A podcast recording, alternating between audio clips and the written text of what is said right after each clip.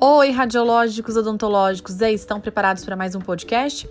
Agora eu vou falar para vocês um pouquinho sobre a radiografia panorâmica no processo de diagnóstico na odontologia. Então, eu escolhi esse assunto porque ele é muito importante, ele tem uma relevância muito grande. A radiografia panorâmica, ela é o exame radiográfico extraoral mais solicitado pelos cirurgiões dentistas, mas ainda existem algumas dúvidas a respeito desse exame e as suas indicações, e eu vou esclarecer nesse podcast. Então, a gente sabe que a radiografia panorâmica, ela tem uma importância muito grande no processo de diagnóstico. Então, esse diagnóstico ele vai ser resultado da avaliação clínica realizada juntamente com a avaliação da radiografia. Nesse contexto, essa imagem, a radiografia panorâmica, ela vai ganhar bastante destaque porque ela tem características particulares e muito peculiares. Por exemplo, ela vai mostrar toda a maxila e a mandíbula do paciente em um único filme radiográfico de uma maneira rápida, tendo relativamente uma baixa dose de radiação e um custo acessível.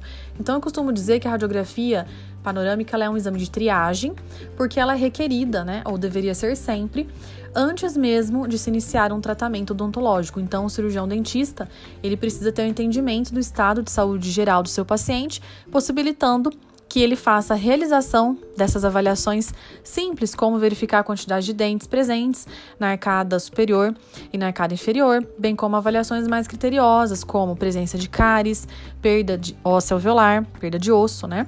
E o diagnóstico radiográfico de lesões dentais nos órgãos e tecidos dentais, tá? E nos ossos adjacentes, tá? Que estão circundando ali aquele dente, aquele periápice e de todo o sistema estomatognático, das estruturas de suporte e anexas, como por exemplo a articulação temporomandibular, os seios maxilares, tá? Então eu costumo dizer que a radiografia panorâmica é esse exame que vai dar uma visão geral, tá? Um panorama, por isso daí vem o nome, tá?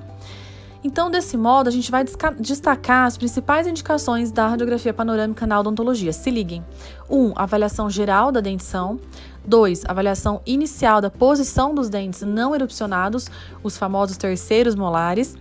3. Avaliação inicial das articulações temporomandibulares, as nossas ATMs, e de traumas na região dento-maxilofacial. 4. Análise de patologias intraósseas e anomalias dentais. E 5. Avaliação da erupção, da dentição permanente e da presença de distúrbios de desenvolvimento do esqueleto maxilofacial. E também, gente, é bom a gente ressaltar que tem algumas contraindicações para sua realização. Quais são? A primeira contraindicação é para avaliação de pequenas lesões cariosas. Então, a radiografia panorâmica ela não é o método para o diagnóstico preciso, tá? Devido a algumas características da técnica, nós não temos uma precisão grande nessa técnica para avaliar lesões cariosas nas faces interproximais dos dentes. Por isso que a gente tem a radiografia interproximal, só que isso já é tema para outro podcast, tá? Então, a segunda contraindicação é a avaliação detalhada de estruturas periodontais. Terceira, avaliação detalhada de lesões periapicais. E quatro, avaliação para o planejamento preciso de implantes.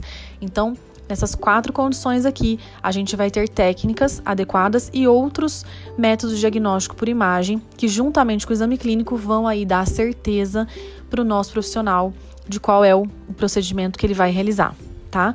Então eu quero ressaltar que essa radiografia, ela é um exame que fornece informações bidimensionais de uma estrutura tridimensionais. Então nós temos sobreposição das estruturas anatômicas, tá? E por isso a gente não tem informação precisa a respeito da dimensão vestíbulo lingual, né, palatal ou da inclinação, por exemplo, do processo alveolar, por exemplo tá? Por isso que é contraindicada para avaliação precisa né, e planejamento de implantes. Então, nessa técnica existe a magnificação da imagem, que torna essa imagem então imprópria para alguns tipos de procedimentos que necessitam de extrema precisão e de confiabilidade em medidas, como é o caso do planejamento de implantes que a gente já falou. Então, ela não é o exame mais indicado, tá? Até o surgimento da tomografia era utilizada, mas a partir do momento que a gente tem a tomografia, a panorâmica não é mais o exame indicado. Então, esse exame, a panorâmica, ela pode servir de base para o profissional, mas ela não vai é, ser eficiente, tá? Então, para avaliação precisa e localização de estruturas anatômicas importantes também, ela não é o exame indicado devido a essa sobreposição de estruturas, tá? Avaliação de medidas de espessura de osso e tudo mais. Bom, pessoal, é isso. A gente falou aqui sobre a radiografia panorâmica no processo de diagnóstico da odontologia, ressaltando a sua importância, explicando um pouquinho o que é né, a radiografia panorâmica, o que, que ela traz, indicações e contraindicações. E eu espero vocês, tá? No próximo podcast. Não se esqueçam de compartilhar com seus amigos radiológicos odontológicos, de me acompanharem no Instagram, no Facebook, no meu canal de, do YouTube. Por favor, se inscrevam. É muito bacana, mais uma plataforma para gente compartilhar conhecimento com responsabilidade, tá bom? Um beijo grande para todos vocês.